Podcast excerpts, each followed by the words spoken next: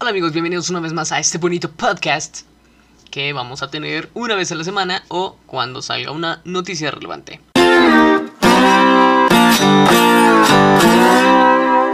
Hoy, lunes, eh, lunes 15 de junio del 2020.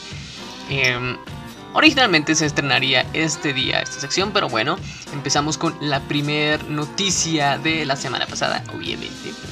Pues que fue el fallecimiento de Pau Donés, del cual la verdad ya no voy a indagar más porque ya dije lo que tenía que decir en ese especial. Dicho eso, vámonos con lo segundo. Pues bueno, eh, en sí estas son noticias o algunas curiosidades que me parecieron interesantes. Y con lo que quiero empezar es con lo que causó polémica esta semana. Causó polémica porque, pues bueno, ya había salido hace un año, me parece, si no es que dos. En el que Tom Morello, guitarrista de Rage Against the Machine, Audio Slave y más, porque pues, tiene muchos proyectos el hombre, puso un, comentario, puso una foto en Instagram y alguien le dijo que bueno, que otro músico que se creía político, bla bla bla bla bla, ya saben qué pasó. Y pues obviamente le respondió que no era necesario tener estudios en Harvard de política, bueno, ser este egresado con honores. Y resulta que Tom Morello lo es. Tom Morello eh, tiene doctorado en ciencias políticas y salió con honores. Entonces, pues bueno, eso salió a flote otra vez. Lo cual me parece curioso. Me quiero creer que es por la, los hechos recientes en, en Estados Bueno, no nada más en Estados Unidos, en todo el mundo. Y después de eso salió esta bonita noticia. La vi en muchos lados, lo vi, vi la nota en, en diferentes lugares. De hecho, tengo en estos momentos dos.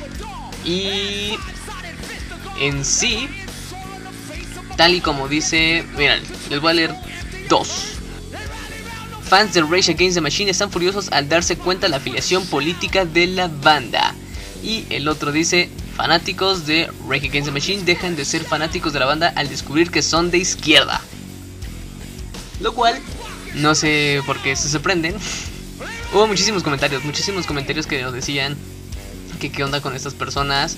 Eh, y, pienso lo mismo porque de verdad la mayoría decía, y estoy de acuerdo en, en- que, o sea, ¿qué, qué pasaba con esas personas que eran fanáticos? Eh, si no entendían las letras, si no saben lo que dicen exactamente, cuando el mismo nombre, el mismo nombre de la banda lo dice, no sé si ellos lo pensaban que era como muy literal de que ellos iban a agarrar una máquina y, y le iban a desmadrar. Pero bueno, eh, la nota dice, aunque desde el lanzamiento del primer sencillo de Rage Against the Machine, la banda norteamericana, se ha estipulado como un proyecto contestatario con división que favorece a las ideologías políticas de izquierda, una gran suma de sus seguidores no se había dado cuenta de su posición. Nuevamente, se me hace sumamente raro.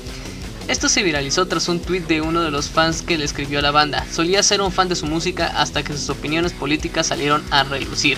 La música es mi santuario y lo que menos quiero es escuchar mierda política en ella. Tal como lo veo, ustedes y Pink están acabados. Sigan hablando y arruinando su base de fans. Ante esto, el guitarrista Tom Morello le respondió, Scott, ¿qué música de mi autoría estabas escuchando que no contuviera mensajes políticos? Tengo que saber para poder eliminarla de mi catálogo. Que es lo mismo que les había dicho. O sea, él, desde siempre ellos han estado así, han estado moviéndose con diferentes em, tintes políticos. Y sí, totalmente de izquierda. Pero bueno, sigamos con esta nota. Por otro lado, esta y otras reacciones fueron resultado de los tweets del guitarrista que muestran su postura con respecto a las protestas Black Lives Matter, con mensajes de apoyo a la comunidad afroamericana y repudio a las acciones, a las acciones, a las acciones de Donald J. Trump y las personas racistas en general. Un desconocido se refirió sarcásticamente al artista. Ah, este es el tweet que, que les decía de que ya, que ya tiene rato. Otro músico exitoso que instantáneamente se convierte en un experto en política.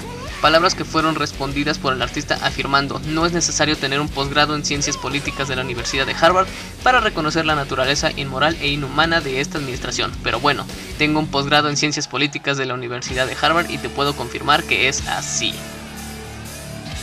pues se desató simplemente por eso, ¿no? Porque hay personas que hasta apenas, hasta apenas se dieron cuenta de los tintes políticos, de los movimientos que ellos apoyan. Em, por ejemplo, el, vocalista Zack de la Rocha, pues él tiene fuertes relaciones con el ejército zapatista acá en México. También tienen relaciones con otros movimientos en diferentes países. Y, ellos lo dicen abiertamente. Ellos no son personas o, de estos grupos que, que se escudan en otras cosas y al final salen con que, yo no sabía. No, ellos sí lo hacen, ellos este, apoyan estas guerrillas. Y, y bueno, yo creo que cada quien sus ideas. Y tal y como lo dice el Scott, el tipo que tuiteó, Ah, pues la música es un santuario, creo que debería ser tomado como eso. No estoy diciendo que no deberían salir con mensajes políticos, porque todo mundo, todo mundo tiene un mensaje que dar. Eh, puede ser un mensaje político, puede ser un mensaje de paz, puede ser el mensaje que tú quieras. Pero la intención es que disfrutes la música. Yo creo que puedes escuchar cualquier género, puedes escuchar cualquier letra, puedes ser fan de cualquier banda y no necesariamente tienes que compartir al 100 sus ideales eh, o su manera de, ver diferentes cosas. Eh, un ejemplo, creo que de los ejemplos más sonados y, y de los que muchos critican bastante es Ted Nugent. Ted Nugent que es un fanático de las armas, que él apoya la cacería deportiva y, y, que bueno, he leído por ahí algunas cosas que de repente si es muy racista el tipo. Sí, lo puede ser. Y nuevamente, él lo hace abiertamente, él no tiene problemas en decirlo. Eh, igual James Hetfield de Metallica, creo que él también apoya la, cacería deportiva. Y bueno, no significa que el que tú escuches su música tienes que apoyarlos, no, no significa que tienes que apoyar sus ideas, es igual que, un Kanye West, que, que, puede ser muy, muy pinche loco, pero únicamente te puede gustar su música. Y ya, hasta ahí queda. O sea, lo repito, no necesariamente debes de tener sus mismos ideales, no necesariamente tienes que estar mm, comulgando con lo mismo que ellos lo hacen. Si tú disfrutas tu música, adelante. Quédate así, disfrutas música y listo. La siguiente nota. Autoridades de Nuevo León investigan a metaleros por profanar tumbas. La verdad la primera vez que leí el título seguramente como muchos de ustedes. Y si no lo habían escuchado, pues bueno, aquí lo acabo de dar. Yo sí dije, ¿qué pedo, qué pedo, qué pedo? Porque, pues, ay. No lo sé, o sea, sí, sí pensé muchas cosas. Se me hizo raro. Obviamente chistoso. No por el hecho de que estén profanando tumbas, sino por, por, por el contexto total, ¿no? La nota dice, el surgimiento de una nueva banda de metal suele ser complicado al momento de buscar la atención y aceptación de la gente entre muchas otras cosas que ahora no nos competen. Sin embargo, esta podría ser la razón por las cuales los metaleros de Thunderslave y Hell's Charger, creo que lo dije bien, se pusieron a jugar al Undertaker en un panteón de Nuevo León. Esta pésima decisión aparentemente fue tomada la noche de ayer donde los miembros de la mencionada banda subieron un video a sus redes sociales donde se observa cómo realizan destrozos y profanan tumbas en el Panteón Privado Los Ángeles ubicado en el municipio de Apodaca, Nuevo León. Si bien el archivo fue eliminado en conjunto desde su página oficial, ante el repudio de la gente que lo vio y algunos usuarios rescataron el video, aquí lo tengo. lo van a escuchar ustedes de fondo. ¿Qué onda,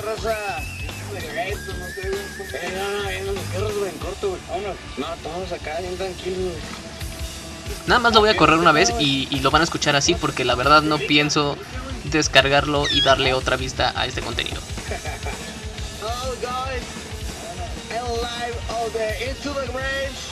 Into the Grave. Buenas noches, ¿cómo se llaman esos? Pues para... A ver, banda, ustedes tienen a uno de sus familiares aquí enterrados en este panteón de Santa María. ¿Pueden indicarnos cuál es el nombre de su familiar para entrar un, un miedo esta noche a Güey, nadie va a hacer eso. 15 de la mañana? Una, dos. Vaya la la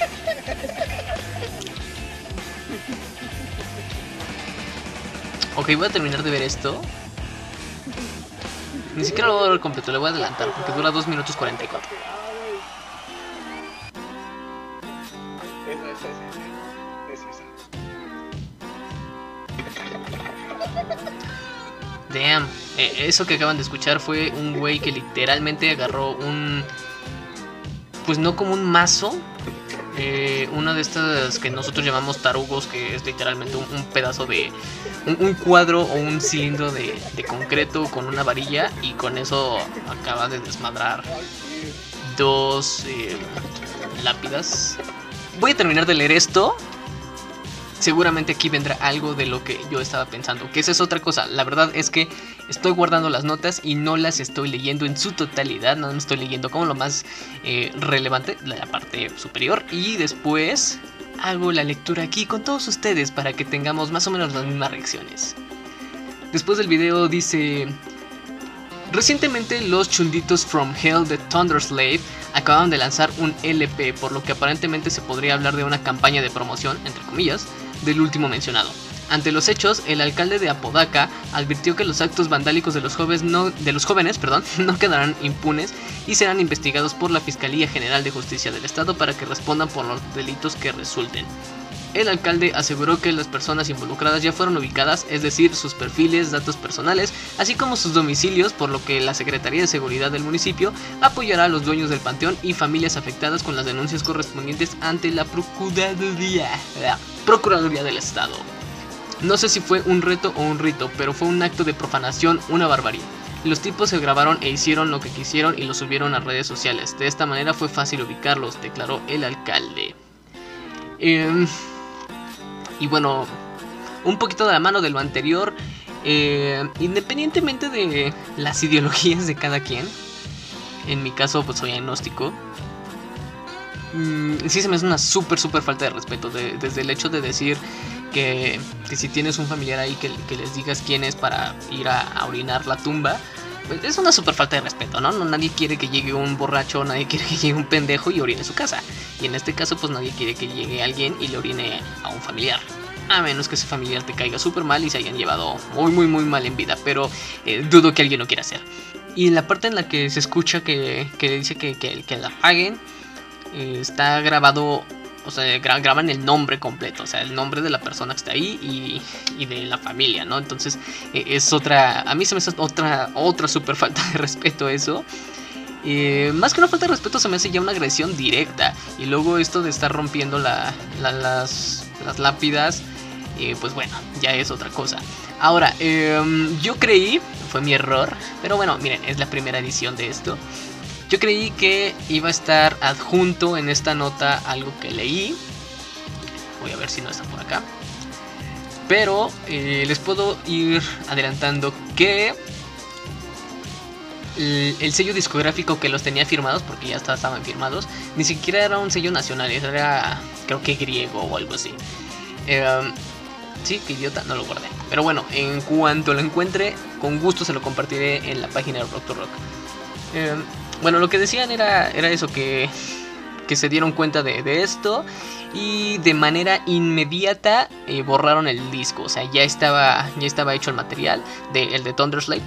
Ya estaba hecho, ya estaba nada para ser lanzado, lo borraron y se deslindaron totalmente de ellos. Eso significa que también absorbieron pues ya todos los gastos que, que se habían hecho. Todo, toda esa inversión que había hecho el, el sello en esta banda pues se fue a la basura. Nada más por esta estupidez. Así que, em, bueno, sigo manteniendo mi posición en decir que la neta tengan cuidado con lo que van a subir a redes.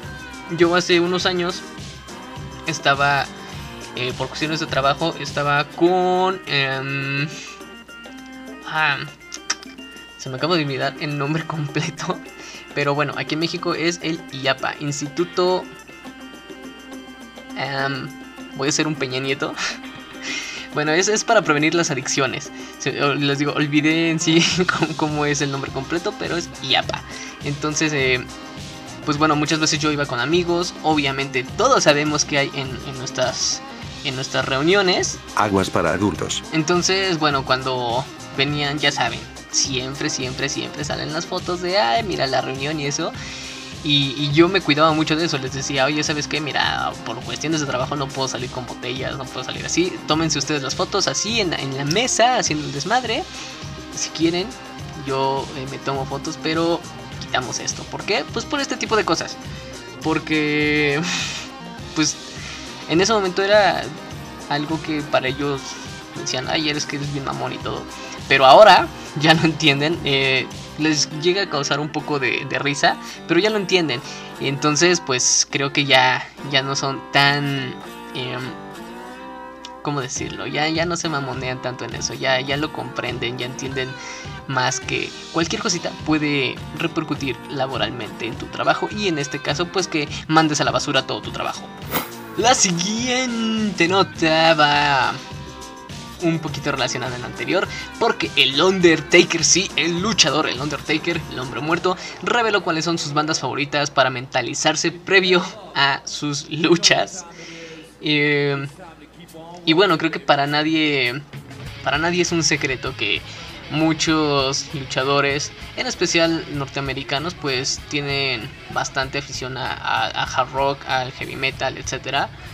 Y, pues bueno, el Undertaker no puede ser la excepción porque ya sabemos que, bueno, para los que son fans, sabemos la etapa que, tuvo con eh, su personaje del American Badass, con una canción de entrada de Limp Bizkit y en el WrestleMania más reciente con una entrada de Metallica. Algo raro, pero bueno, así sucedió. El Undertaker confiesa su amor hacia el metal. En el documental The Last Ride, el luchador americano mencionó que Tess Nugent, Boston y Kansas son las bandas que lo inspiraron y es con lo que entra normalmente. Pero cuando el portal le volvió a preguntar, respondió: Depende del día. Creo que lo normal es Metallica y luego Rage Against the Machine, por ahí Johnny Cash. Dice el hombre que el entrenador le da una playlist especial y que la disfruta mucho. Soy muy eléctrico cuando se trata de música, con Ozzy Osbourne, Guns N' Roses, esos temas me hacen concentrar mucho. Además, le pidieron escoger al mayor fanático de metal en la historia de la lucha libre profesional, a lo que Undertaker dijo que Triple H, ya que es el señor corporativo y obvio es un seguidor de la música heavy. A veces hablamos de música, siempre tiene buenas historias del Emmy y siempre nos divertimos con eso. Somos amigos durante mucho tiempo, tuvimos varias discusiones de la música en el ring y las entradas, dice el enterrador. Así que bueno, si alguno de ustedes tenía la duda de, qué escuchaba el Undertaker, ahí está. Él también responde acerca de Triple H, que la verdad, la primera vez que yo lo vi, em, me acuerdo que fue eh, en, este canal en el, 52. Vi a Triple H en WrestleMania 23. Y cuando lo vi dije, es Lemmy Kilmister. Y ya después me enteré de, todo esto, ¿no? De hecho ni siquiera vi su entrada ya cuando, cuando le cambié. Ya estaba la pelea contra John Cena. Y, creo que fue la, pelea que me hizo ver ese tipo de luchas. Anteriormente había visto el Royal Rumble del 2006 que ganó Rey Misterio porque mi papá estaba cambiando de, canales y me dijo, ay mira, lo vimos y, ya, o sea, la verdad es que no pasó nada más. Hasta que vi WrestleMania dije, wow, me gusta lo que están haciendo. Les digo, vi, eh, a Triple H y dije, es Lemmy. Después me enteré que, oh sorpresa, Motorhead le hacía sus temas de entrada y que bueno, fueron muy buenos amigos. Y pues seguramente hay muchísimos, muchísimos luchadores más que tienen este tipo de, de playlist. Igual recuerdo alguna vez que CM Punk, eh, bueno, entre comillas, compartió escenario con Rancid. y bueno, Creo que los ejemplos son muchísimos, no nada más en la lucha norteamericana. En todo el mundo hay luchadores que son fanáticos del rock, del metal, que tienen amistad con los músicos y obviamente pues se prestan a hacer sus temas de entrada. Y bueno, vamos con lo último de esta semana, lo que creo causó muchísimo, muchísimo ruido. Me, me divertí mucho leyendo los comentarios de diferentes páginas, obviamente de diferentes grupos de Facebook. Y la nota dice, Brian May fue elegido como el mejor guitarrista de rock de todos los tiempos. Así es. El integrante de Queen fue consagrado por la revista británica Total Guitar y superó a su ídolo Jimi Hendrix. Creo que sencillamente intento tocar con mi corazón, dijo al conocer la noticia. ¿Qué pasó justamente relacionado con lo que está diciendo aquí? Que superó a Jimi Hendrix. Em, bueno, los comentarios eran eso, ¿no? Decían, no, ¿cómo puede ser? Hay quienes son más virtuosos, hay quienes eh, tocan más chido, porque si Jimi Hendrix es el mejor de la historia? O sea, muchísimas, muchísimas cosas. Eh, y, bueno, creo que estamos muy acostumbrados, muy, muy, muy acostumbrados a únicamente confiar en una revista, en específico la Rolling Stone, que desde hace varios años se dedica a hacer estas listas, saca su, revista especial con los 100 mejores guitarristas de la historia, según ellos, eso siempre hay que tenerlo presente. Según cada medio, va a variar la lista. Eh, indiscutiblemente nos vamos a encontrar muchísimos, muchísimos, muchísimos guitarristas iguales, más del 50% diría yo. Y pues van cambiando de lugar. Ahora, mm, algo que yo me he preguntado siempre es en qué se basan para eso. ¿Cómo defines tú o cómo define tu línea editorial quién es el mejor o, quién merece estar en el lugar número 100? Este, no sé. No sé si se basan en la técnica, eh, eh, en, en sus piezas, en cómo utilizan el gear, en qué tan poco utilizan gear, no lo sé. La verdad, siempre, siempre he tenido muchísima curiosidad. Pero bueno, antes de irme a esos comentarios, vamos a terminar de leer. Brian May, integrante del grupo Queen, fue elegido como el mejor guitarrista de la historia de rock por los lectores de la revista Total Guitar, una de las publicaciones británicas más influyentes en la materia. De esta manera, el brúsico... El. ¡Ah! Perdón, es que bueno...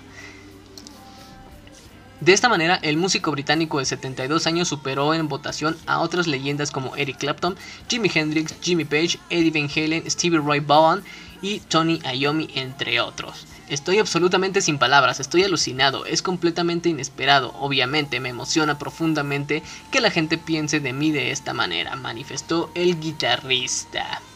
El dueño de los solos de hits como Bohemian Rhapsody, Don't Stop Me Now o Somebody to Love añadió, supongo que esto me dice que lo que hice fue haber llegado a la gente, dijo May. Creo, sencillamente intento tocar con todo mi corazón y se trata de eso, expresó. La encuesta, no obstante, no es la primera que realiza la publicación, ya que habían hecho unos una años atrás en la que consagró a Ben Halen como el mejor guitarrista. La divergencia de criterios se ve ilustrada también en el hecho de que una lista publicada por la revista Rolling Stone, como le dije, en 2011 puso en primer lugar a Jimi Hendrix, el autor de Purple Haze, y le siguieron Clapton, Page, Keith Richards, Jay Beck, B.B. King, Chuck Berry, May en ese caso ocupó el puesto número 26, que es lo que ahorita estaba diciendo. El propio May había indicado que su máximo ídolo es Hendrix, a quien definió como un superhéroe que vino de otro planeta. También nombró a Jimmy Page como referente en especial porque ambos asistieron al mismo colegio. El 25 de mayo, May reveló que había sufrido un ataque al corazón mientras cumplía el aislamiento social en su residencia en Londres, lo cual pues obviamente a todos nos metió un gran susto. En un video publicando en su cuenta de Instagram, el artista relató a los fanáticos que vivió una semana de agonía. Tenía tres arterias que estaban congestionadas y en peligro de bloquear el suministro de sangre a mi corazón.